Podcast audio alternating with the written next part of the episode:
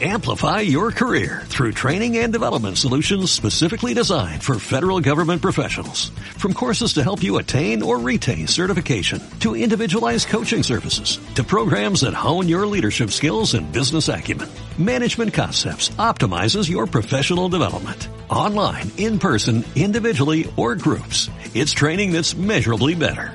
Learn more at managementconcepts.com. That's managementconcepts.com. y ya los que lleguen pues que se vayan incorporando, ¿verdad? Bueno, eh, empezamos un nuevo año y volvemos con el grupo San Pablo como años anteriores. La verdad es que he tenido que mirarlo porque no recordaba bien cuántos años llevamos ya, pero unos cuantos, este sería el octavo año. Uh. Desde 2012, sí, sabía que eran unos cuantos, pero no recordaba yo tanto. Sí, sí. Y bueno, es una alegría para nosotros seguir con ganas y de profundizar en San Pablo porque la verdad es que da para ocho años y para muchos más.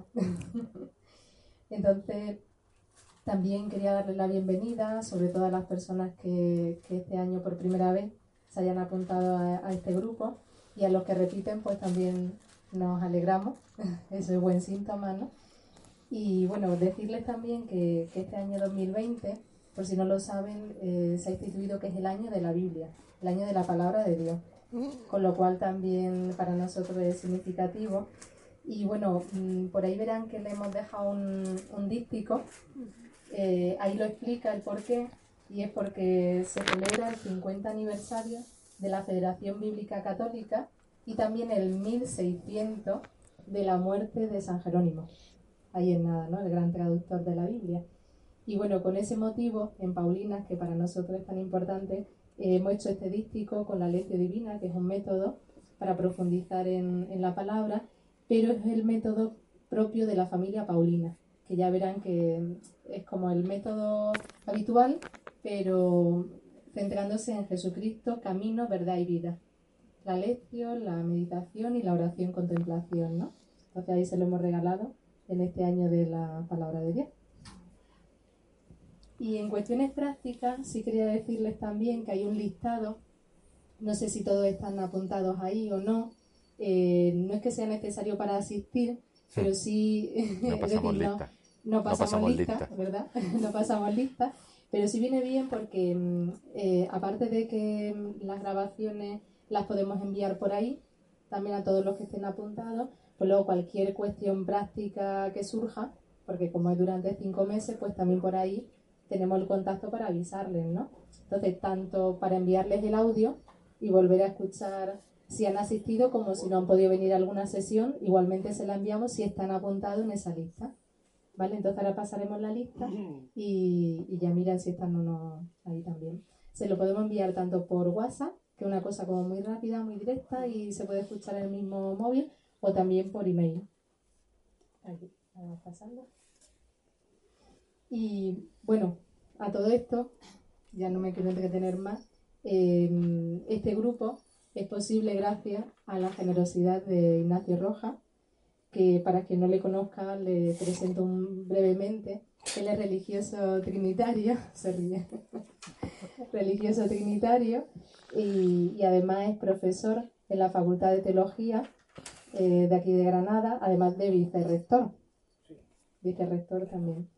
Él es experto en San Pablo, por eso lo tenemos aquí, y también en San Juan, que de hecho acaba de salir, acaba de salir ayer, ayer, su último libro, precisamente sobre el discipulado en el Evangelio de Juan, que le ha puesto este título tan sugerente, Atraídos y expuestos.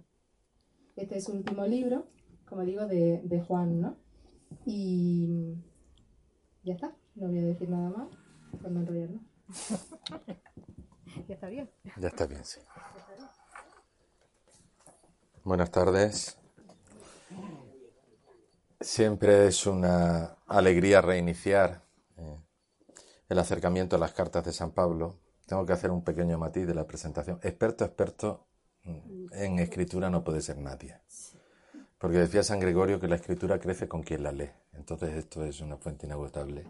Experto en la palabra de Dios, eso sería como... Pero se agradece, Paqui, el intento ha sido... ¿eh?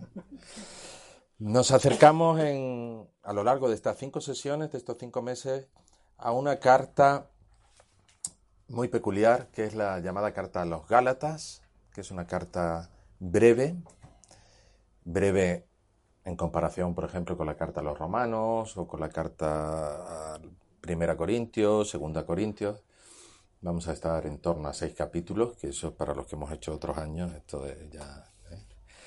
Pero muy densa, pero muy densa, porque va a abordar una de las problemáticas fundamentales de la Iglesia de los orígenes, con la cual muchas veces tenemos cierta distancia, no solo temporal, sino eh, de desconocimiento, y nos va a dar mucho el porqué de tantas cosas en la historia de la Iglesia. Nos va a dar muchas claves para entender esto.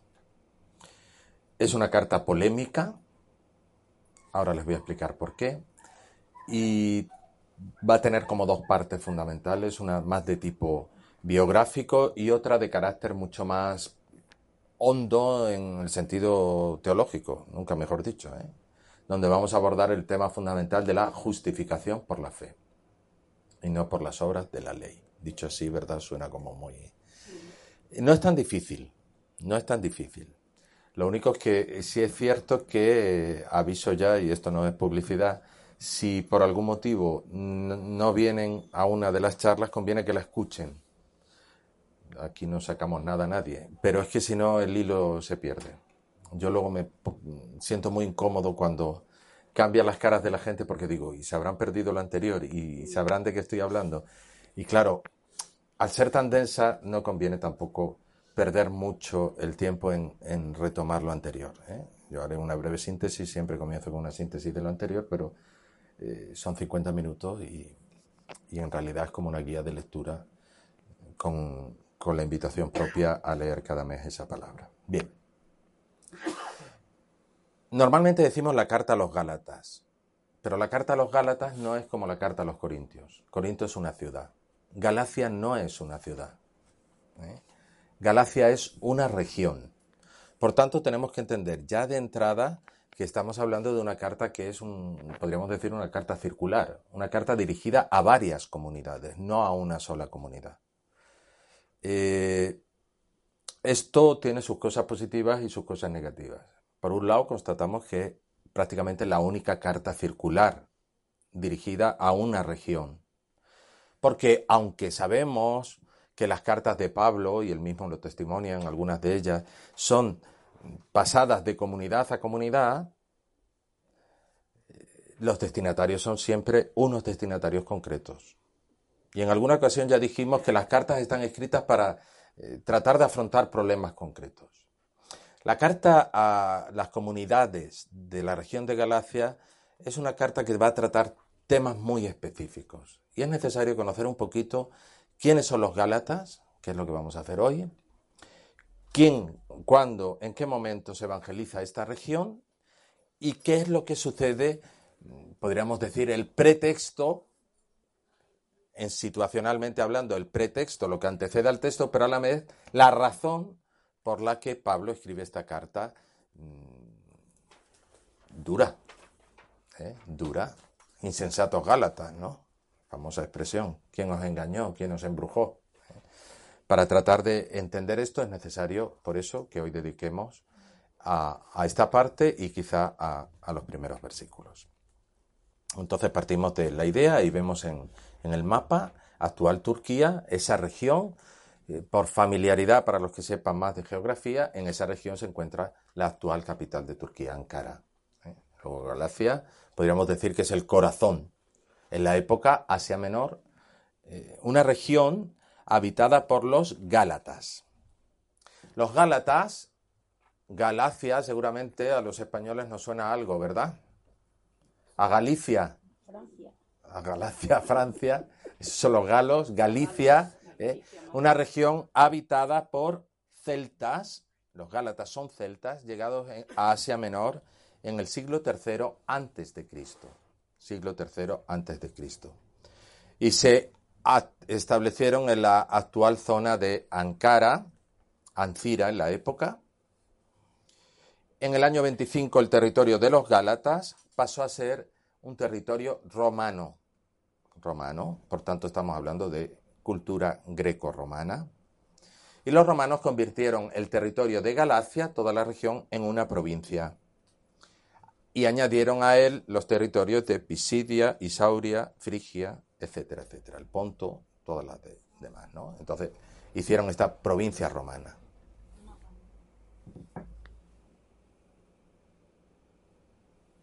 Ahí se ve, ¿no? Yo señalo y...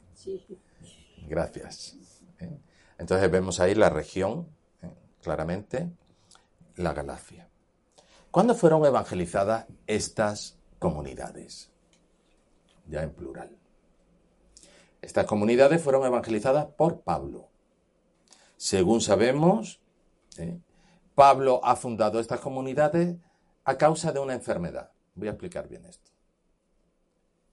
Pablo va a atravesar esta región, seguramente en el segundo de sus viajes, y dice él mismo en la carta en el capítulo 4, versículo 13, que debido a una enfermedad tuvo que pasar más tiempo con ellos.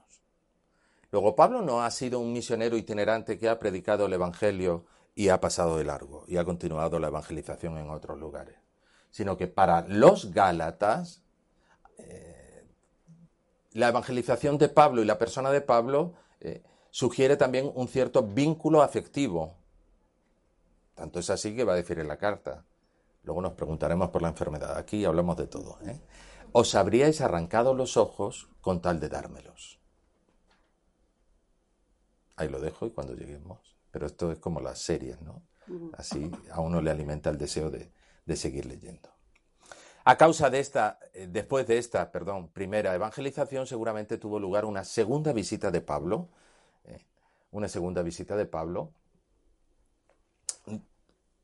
donde ha permanecido tiempo con ellos y donde ha invitado a los Gálatas, a, las comunidades de toda la región, insisto, como al resto de comunidades de Macedonia, Filipos y Tesalónica, o de Acaya, Corinto, a hacer la famosa colecta por los pobres de Jerusalén, compromiso que él había adquirido en la Asamblea de Jerusalén después del primer viaje misionero, y con la cual estaban en juego muchas cosas. Por tanto, Pablo insiste también incluso a los Gálatas de la necesaria comunicación de bienes con los pobres de Jerusalén.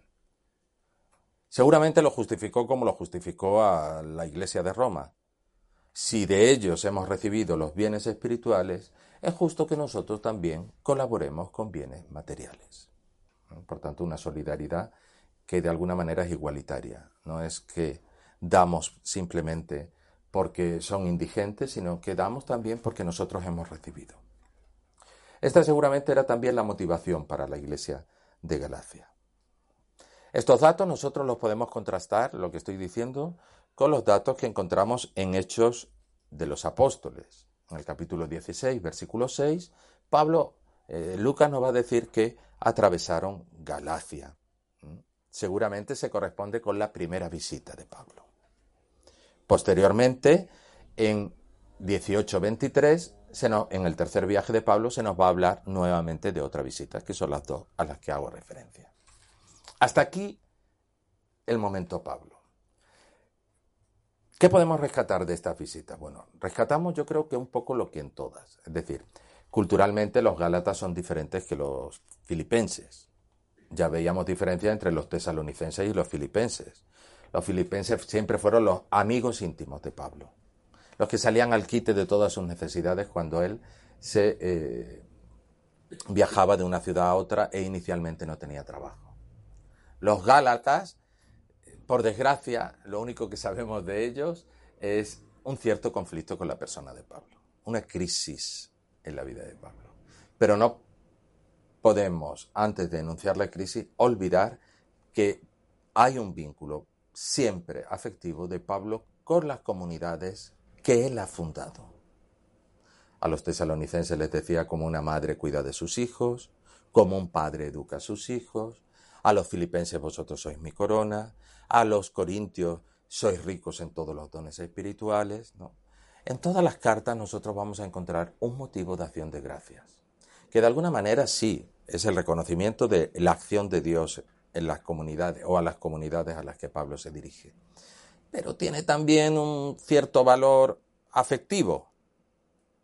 Y es muy importante tener conciencia de esto para eh, entender la conflictividad del escrito, para captar en profundidad cuál es el dolor de Pablo. No hago más preámbulos, voy a contar cuál es el problema. El problema es el siguiente. Pablo ha hecho una visita, hemos dicho. A causa de una enfermedad, la visita se ha tenido que prolongar más tiempo. Él se ha sentido querido y cuidado por la comunidad. Se ha ido. Ha seguido en contacto con la comunidad de, de Galacia como ha seguido en contacto con el resto de comunidades. De tal modo que ha hecho una segunda visita. Ahora bien, encontrándose fuera de Galacia, Pablo recibe una noticia. Y una noticia muy triste.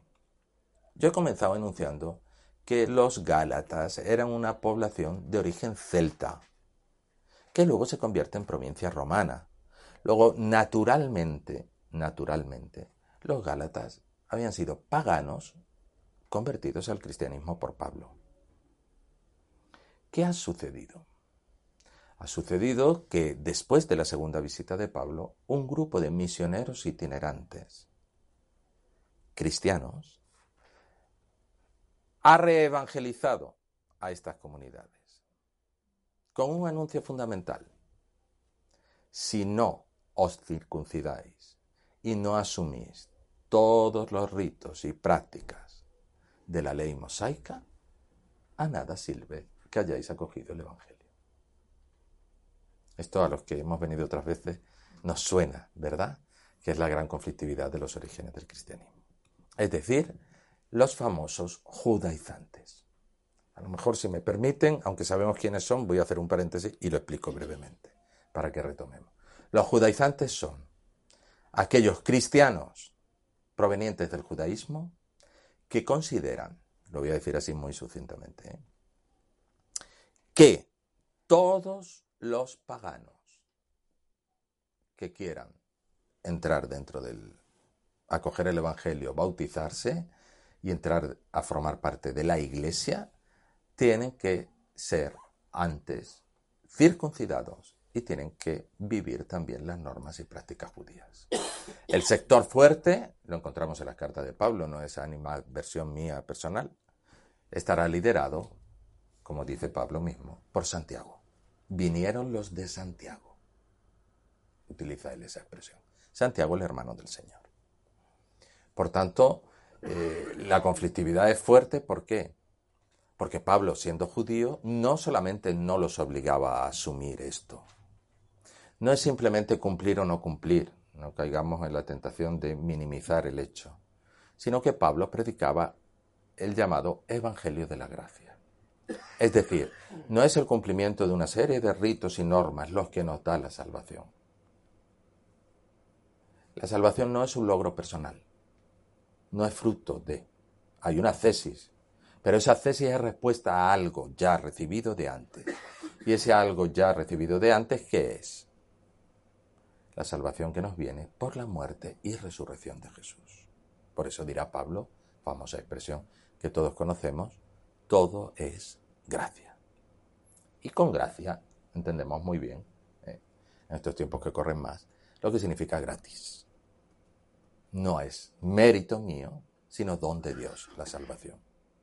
Ahora bien, alguien podría decir, ¿y por qué están los mandamientos de la iglesia? Porque está, bueno, porque es la forma con que nosotros queremos responder a esa gracia recibida. Pero no es una forma de conseguir nada. ¿eh? Nosotros tenemos mucho, en nuestra cabeza el concepto de, balanza, ¿no? De echar en una balanza y de pesar lo que hacemos y no. Entonces, ¿qué sucede? Que Pablo les ha predicado el Evangelio, les ha explicado las exigencias de la vida cristiana, les ha indicado lo que significa vivir en el Espíritu. A los Gálatas concretamente les va a decir, y si el Espíritu Santo está en vosotros, utiliza una expresión como muy, ¿cómo es que os mordéis y os devoráis unos a otros? Entonces, les explica qué significa vivir en el Espíritu. Ahora bien, vienen estos misioneros y estos misioneros le dicen, todo lo que os ha dicho Pablo no sirve para nada. Si no estáis circuncidados y no, si no os hacéis prácticamente judíos. ¿De acuerdo? A ver, a distancia de tiempo esto nos puede costar. Eh, alguien podría decir la famosa pregunta, ¿pero Pablo dejó de ser judío? No, Pablo no dejó de ser judío. Lo que Pablo dijo es que no era justo que se impusieran, lo pueden leer, ¿eh? Estas cargas a aquellos que provenían del paganismo. El que era judío que continuara reconociendo en Jesús al Mesías, pero no aquellos que no habían sido nunca judíos. Esto que puede parecer una cosa coyuntural va a tener dos, dos graves consecuencias. La predicación de estos misioneros itinerantes ¿eh? Parte de la idea de que lo primero y fundamental es cuestionar a Pablo. No solo lo que Pablo dice, sino la persona de Pablo. Y entonces, ¿qué dicen? Vosotros habéis sido, lo digo con mis palabras, luego lo leeremos llegado el momento, vosotros habéis sido evangelizados por Pablo. Pero, ¿quién es este Pablo? Pablo no es uno de los que el Señor Jesús se ha elegido para que estuvieran con él. Pablo vino después. Y Pablo tiene un evangelio que no ha escuchado de Jesús. Se lo puede haber inventado, ¿no? Entonces lo primero que hacen es cuestionar la figura de Pablo. Cuestionan su persona, cuestionan su modo de actuar, cuestionan, que es lo que más le duele a Pablo, el evangelio que él predica. Por tanto, la primera parte de la carta, ¿en qué va a consistir? En recuperar lo que en el mundo griego se llama eletos, la autoridad del que habla. No sé si de esto hemos hablado aquí en alguna ocasión, hemos hablado, ¿verdad? Pero es muy importante para entender la carta a los Gálatas. Porque muchas veces escuchamos en las cartas de Pablo, os lo digo yo, Pablo. Y uno se queda así como diciendo, madre mía, este hombre, que lleno de sí. No. Os lo digo yo porque tengo una autoridad que no es mía, sino que Dios me ha dado. Por tanto, primera parte de la carta, Pablo tiene que demostrar, demostrar, y quiere decir que son pruebas, lo que vamos a estudiar, a leer, que el Evangelio que él predica no es una invención personal, sino que el Evangelio que él predica es de origen divino. Esa va a ser la primera parte. ¿Y cómo lo va a hacer? Pues lo va a hacer narrando su historia. Vamos a encontrarnos en primer lugar con el Pablo precristiano, ¿eh?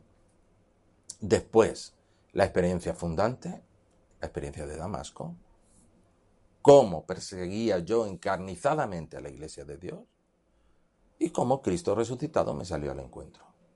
Y cómo después tuvo dos acontecimientos fundamentales que atestiguan que él no busca ni su interés y que el evangelio que él predica no es una invención suya. La asamblea de Jerusalén, que tendremos que ver detenidamente, y el choque que a nosotros todavía a distancia de, de dos mil años, algo menos, pero nos causa un cierto eh, el choque con Pedro. Como tú, eh, siendo apóstol, obligas a judaizar y te cambias. Eh, actúas de una manera con los paganos y cuando vienen los judíos actúas de otra. Entonces Pablo con estos hechos no quiere decir, mira, yo soy más que nadie ni mejor que nadie. Lo que quiere demostrar es que el Evangelio, insisto, que él predica, viene directamente de Dios. Ahora bien, si ellos, los Gálatas, después de haber sido evangelizados de Pablo, por Pablo, después de haber recibido una segunda visita, han cedido, porque cedieron, ¿eh? es decir, se hicieron, se circuncidaron y asumieron las prácticas judías, es que algo no había enraizado en ellos. Y entonces, ¿qué es lo que hace Pablo en la segunda parte de la, clase, de la carta? Recordarles que la auténtica libertad es Cristo. Famosa expresión de la carta. Para la libertad, Cristo nos liberó. ¿Cómo que ahora os volvéis a someter al yugo de la ley? ¿Y qué implica esa libertad en Cristo? Libertad en Cristo no es libertinaje. Entonces va a explicar por qué la libertad en Cristo viene de la justificación por la fe. Lo que nos justifica es creer, no son nuestras obras. Creer en la muerte y resurrección de Jesús. Y luego va a pasar a un tercer momento donde va a decir, claro, esto de la libertad suena así un poco como etéreo. ¿Qué es la libertad para un creyente? Someteos unos a otros por amor, el servicio, como clave. Entonces va a explicar ¿eh? en un tercer momento la dimensión práctica de este Evangelio de la Gracia. Y esto es lo que vamos a ir releyendo las cartas. Por tanto, los dos problemas fundamentales es atentan contra la autoridad de Pablo, por tanto Pablo tiene que recuperar su autoridad, atentan contra la esencia del Evangelio y por tanto Pablo, ¿qué es lo que tiene que hacer? Bueno, pues cuando algo falla, apuntalarlo. Y va a presentar seis pruebas que, con las cuales él demuestra la justificación por la fe o por la ley. Entonces, ¿qué vamos a encontrar? Expresiones como habéis cambiado de evangelio. ¿Cómo puede ser que habéis cambiado de evangelio? El evangelio es uno, ¿no? Entonces, ¿qué es lo que pasa aquí? Bueno, pues esto no lo tendremos que preguntar. Eh, pero sí es cierto que quiero que en esta primera sesión captemos bien qué significa eh, la presencia de estos misioneros judaizantes y qué significa esta conflictividad para Pablo. ¿Por qué? Porque las expresiones van a ser un poquito como duras. Entonces van a decir a este hombre, con lo tierno que es, con el amor es paciente, es afable, etcétera, de repente, ¿qué le ha pasado? ¿No? ¿Qué le ha pasado? Bien, yo comenzaría presentándoles esta estructura de así de una forma más concreta, ¿eh? llamando algún, la atención sobre algún elemento y pasando a leer si Paqui me da un Nuevo Testamento, los cinco primeros versículos. Bien, hemos dicho, la forma. La forma de la carta es, valga la redundancia, la forma de una carta. ¿Por qué digo esto? Porque no hay, los autores no dudan de que se trate de una carta sola. En algunas ocasiones, muchas gracias, nos hemos encontrado con que hay cartas que engarzan temas, engarzan temas. Es muy difícil en la época escribir una carta de 16 capítulos. Tanto es así que hay autores que dicen que Primera Corintios pueden ser seis cartas en una. ¿eh? ¿Por qué? Porque la carta del escrito es breve, escribir era caro, recordamos que escribir era el salario de un día, escribir era lento, lento. Entonces, la carta tiene sentido y tiene unidad. Empieza con el formulario paulino, ahora lo leeremos, ¿eh? Hay una fórmula de apertura, pero lo primero que nos va a llamar la atención a quienes ya hemos leído otras cartas de Pablo es que no hay agradecimiento. Claro, ustedes ya están sobre aviso. Es normal que Pablo no quiera dar gracias a Dios por nada. Y transforma este agradecimiento en un anatema. Maldito sea maldito sea. Es decir, esto nos dice un poco cuál es el tono de la carta y cómo Pablo quiere recuperar esa autoridad. No tanto autoridad normativa cuanto paternidad de la comunidad, porque Pablo se siente padre eh, y los Gálatas son el hijo que se ha ido de casa. ¿eh? El hijo que se ha ido de casa. De hecho, si se fijan, yo les he puesto ahí una imagen. Esa imagen la conocemos, de historia del arte. Esta imagen se encuentra en el Museo Capitolino de Roma y se llama el Gálata herido, pero no tiene que ver con la carta. Es un Gálata herido en la batalla. En cambio, tiene que ver con la carta, porque esta es la imagen para Pablo. ¿eh? Los Gálatas están heridos en lo más profundo de sí, que es el desconocimiento eh, o la pérdida del Evangelio de la Gracia para pasar a la normatividad de los preceptos. Después de ese agradecimiento encontramos esos tres momentos que he dicho del cuerpo. El primero, la misión paulina proviene de Dios, el Evangelio que os predico viene de Dios, las seis tesis para la justificación por la fe y cuál es el verdadero y recto uso de la libertad. Lo que tradicionalmente, y antes lo he mencionado así, podríamos llamar vivir según el Espíritu. Y luego una fórmula conclusiva. Por eso vamos a comenzar la carta a los Gálatas con eh, la primera fórmula, la de entrada, los versículos del 1 al 5.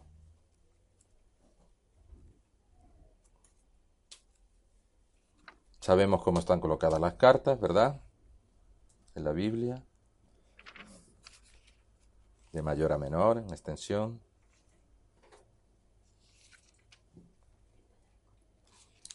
Que quiero decir que no tienen un orden cronológico. Bien. Pablo, apóstol, no de parte de hombres ni por mediación de ningún hombre, sino por Jesucristo y Dios Padre, que lo resucitó de entre los muertos, y todos los hermanos que están conmigo, a las iglesias de Galacia. Gracia y paz de parte de nuestro Padre y del Señor Jesucristo, que se entregó por nuestros pecados para librarnos de este perverso mundo presente, conforme al designio de Dios nuestro Padre. A Él la gloria por los siglos de los siglos. Bueno, aquí ya tenemos para un rato, ¿verdad? Vamos a ver, ahora captamos un poco el porqué de todo. El saludo es normal, pero junto al saludo paulino siempre encontramos un título. Pablo, esclavo de Cristo Jesús. Pues ya sabemos todos eh, que Pablo está en la cárcel. Aquí, Pablo se autodenomina apóstol. Apóstol quiere decir enviado. ¿Por qué? Porque vamos a atacar el frente de flotación. ¿En qué cuestionan a Pablo? ¿Le cuestionan su apostolicidad? Pues Pablo se presenta como apóstol. Es más, explica. Apóstol esto no lo vamos a encontrar en ninguna carta, ¿eh? No de parte de hombres. A mí no me ha mandado nadie. Ni por mediación de ningún hombre, sino por Jesucristo y Dios Padre. Por tanto, el primer subrayado que encontramos en el saludo es que Pablo ya nos está apuntando que el tema primero de la carta, ¿cuál es? Mi evangelio es de origen divino. Es muy curioso, porque esta fórmula, no de parte de hombre, no aprendí nada de nadie, la vamos a encontrar en varias ocasiones en la carta. Cuando él empieza a recordar su vida y cómo Dios ha ido actuando su vida y cómo el Evangelio que él predica tiene origen divino, lo primero que hace es decir, y subí a Jerusalén, y viene a decir, no, bueno, por conocer a Santiago y a Cefas que habían estado con el Señor, pero aprender, aprender, yo no aprendí nada de ellos. Que viene, algo aprendería. ¿eh?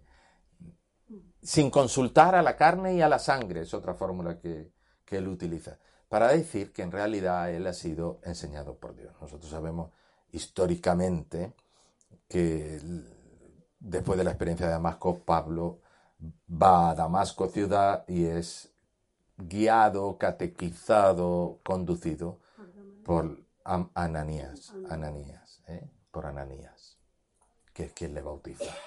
De hecho, Pablo en 1 Corintios 15 va a incluir un credo, vimos, ¿verdad?, que lo había aprendido en esta primera catequesis. Os transmito lo que a mi vez yo recibí, que el Señor Jesús murió según las Escrituras.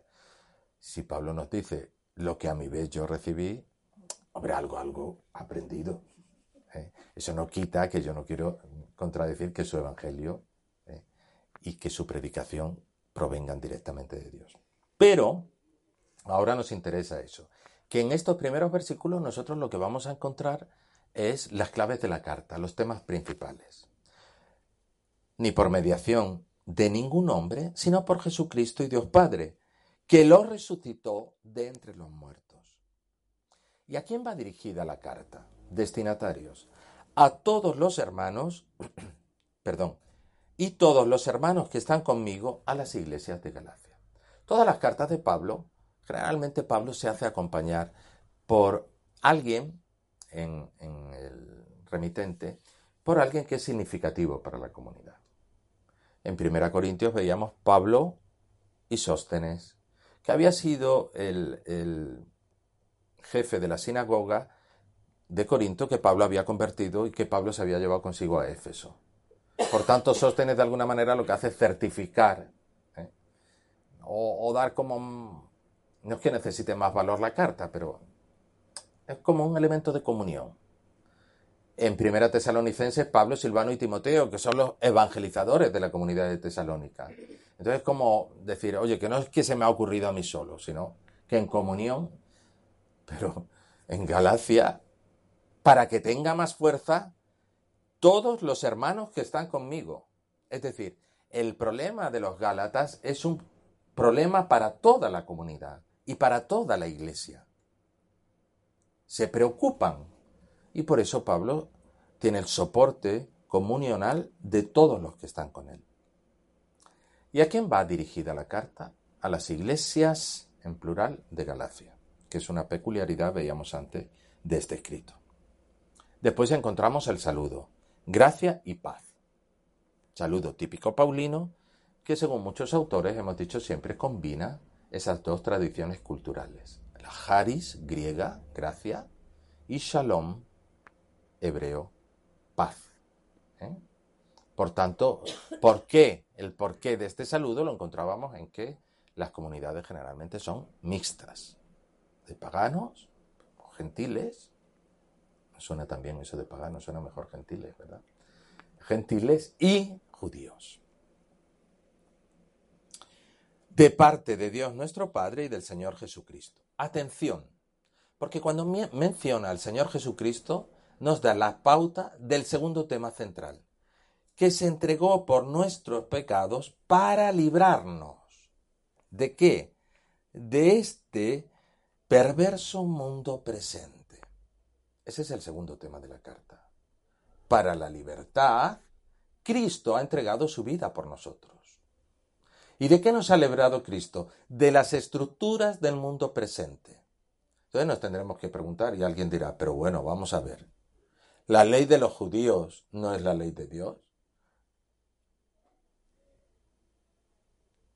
Sí, ¿no?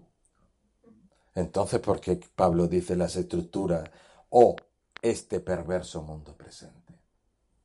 Porque el problema no es la ley en sí. Dios dio su ley a Moisés en el Sinaí. La ley es buena.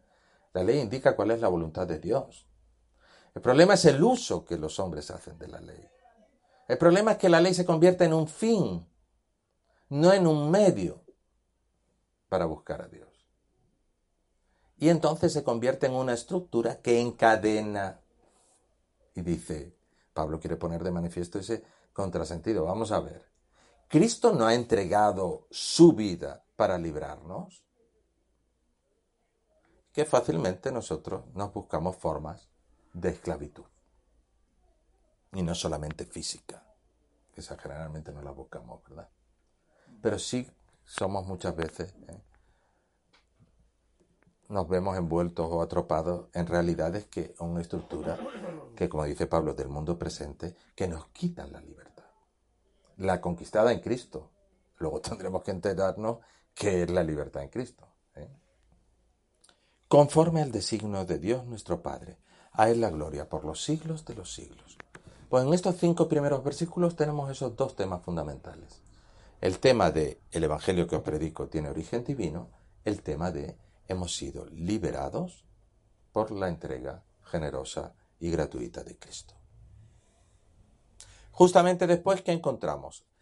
El, iba a decir falso, no es falso, porque en realidad no es falso, sino el agradecimiento que no aparece y encontramos la llamada maldición.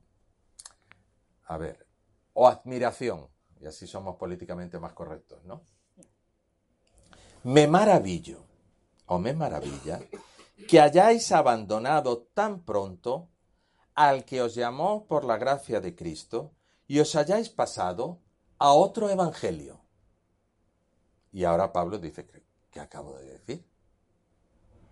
No, es que hay otro evangelio. Y dice, no es que haya otro evangelio. Lo que pasa es que algunos os están turbando y quieren deformar el Evangelio de Cristo. Pues bien, aunque nosotros mismos o un ángel del cielo os predicara un Evangelio distinto del que os hemos predicado, sea anatema. Anatema es excluido, maldición, etc. Lo he dicho y lo repito. Si alguien os anuncia un evangelio diferente del que recibisteis, sea anatema, por si no quedó claro. ¿Eh? Cuando os digo esto, y esta es ironía paulina ¿eh? para los que se inician, ya irán entrando, para los que esto ya lo saben, y dice Pablo, cuando digo esto, que me he puesto tan duro, ¿eh? ¿busco la aprobación de los hombres o la de Dios? Por si alguien tenía duda, como vosotros decís que yo busco solo la aprobación de los hombres, ¿no? ¿O trato de agradar a los hombres? Si siguiera todavía agradando a los hombres, no sería siervo de Cristo. Vamos a releer esto y vamos a tratar de iluminarlo. En primer lugar, lo que encontramos es el estupor de Pablo. Yo vuelvo a insistir, a lo mejor soy muy machacón, pero tenemos que captar qué significa, no solo desde el punto de vista de la evangelización, sino afectivamente para Pablo, que aquellos que a los que él ha visto crecer en la fe, de repente se conviertan en unos completos desconocidos. Tanto es así que cuando veamos las seis pruebas para por las cuales Pablo quiere demostrarles que lo que salva es la fe en Cristo, dos de las pruebas van a ser afectivas. ¿eh? Decía, ¿por qué cuando estuve allí me cuidabais? Os habríais arrancado los ojos y ahora nadie me habla y ahora me, soy un completo desconocido para vosotros. Por eso empieza con ese estupor. Me maravilla, me sorprende, no logro entender, ¿no? Que, os, que hayáis abandonado tan pronto al que os llamó por la gracia de Cristo. ¿De quién está hablando Pablo? Que hayáis abandonado tan pronto al que os llamó por la gracia de Cristo. Asimismo, me maravilla que seáis unos completos desconocidos. Y os hayáis pasado a otro evangelio, como decíamos antes. Como si el evangelio fuera, ¿eh? como encontramos ahora, valga eh, el ejemplo para lo que vale, ¿eh? pues la leche en diferentes modos, con lactosa, sin lactosa, con esto, con lo otro, ¿no?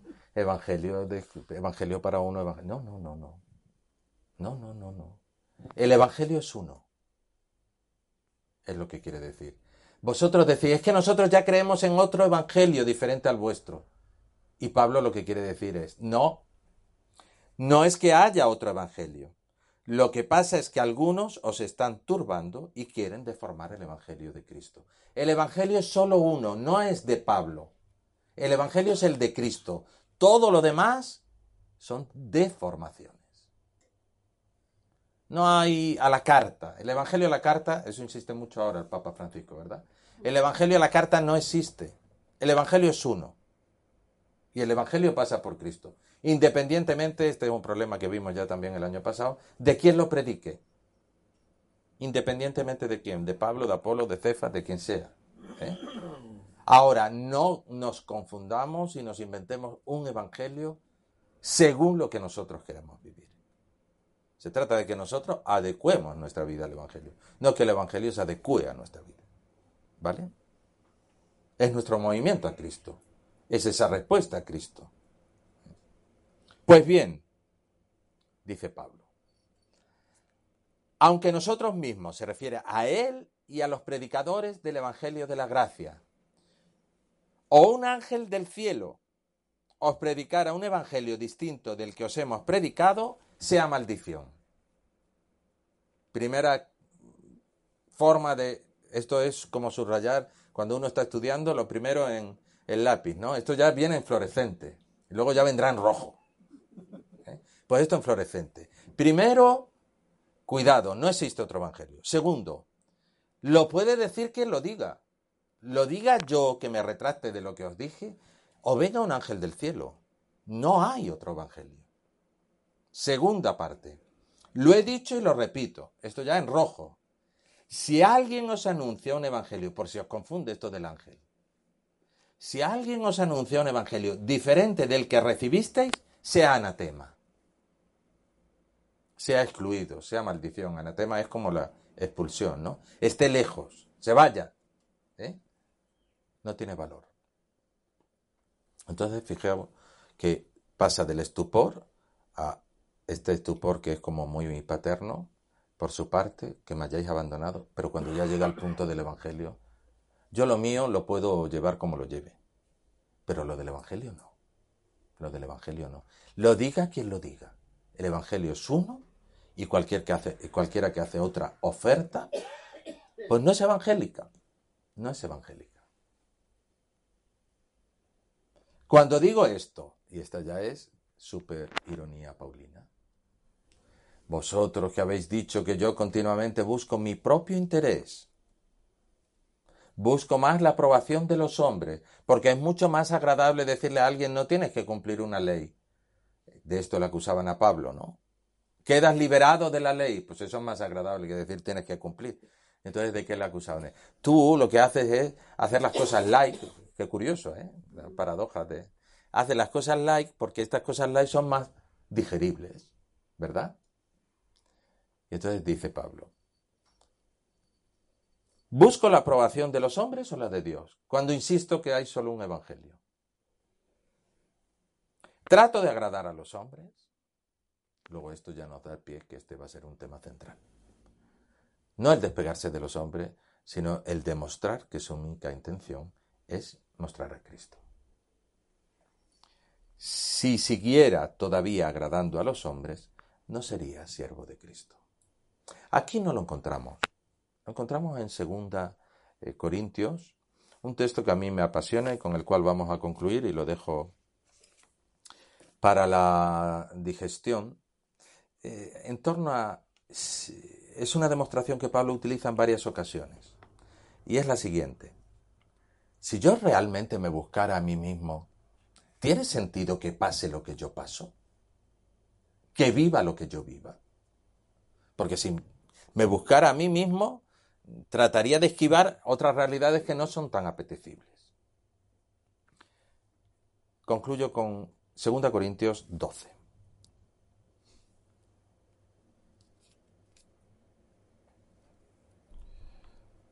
Que son hebreos, va también contra los mismos. ¿eh?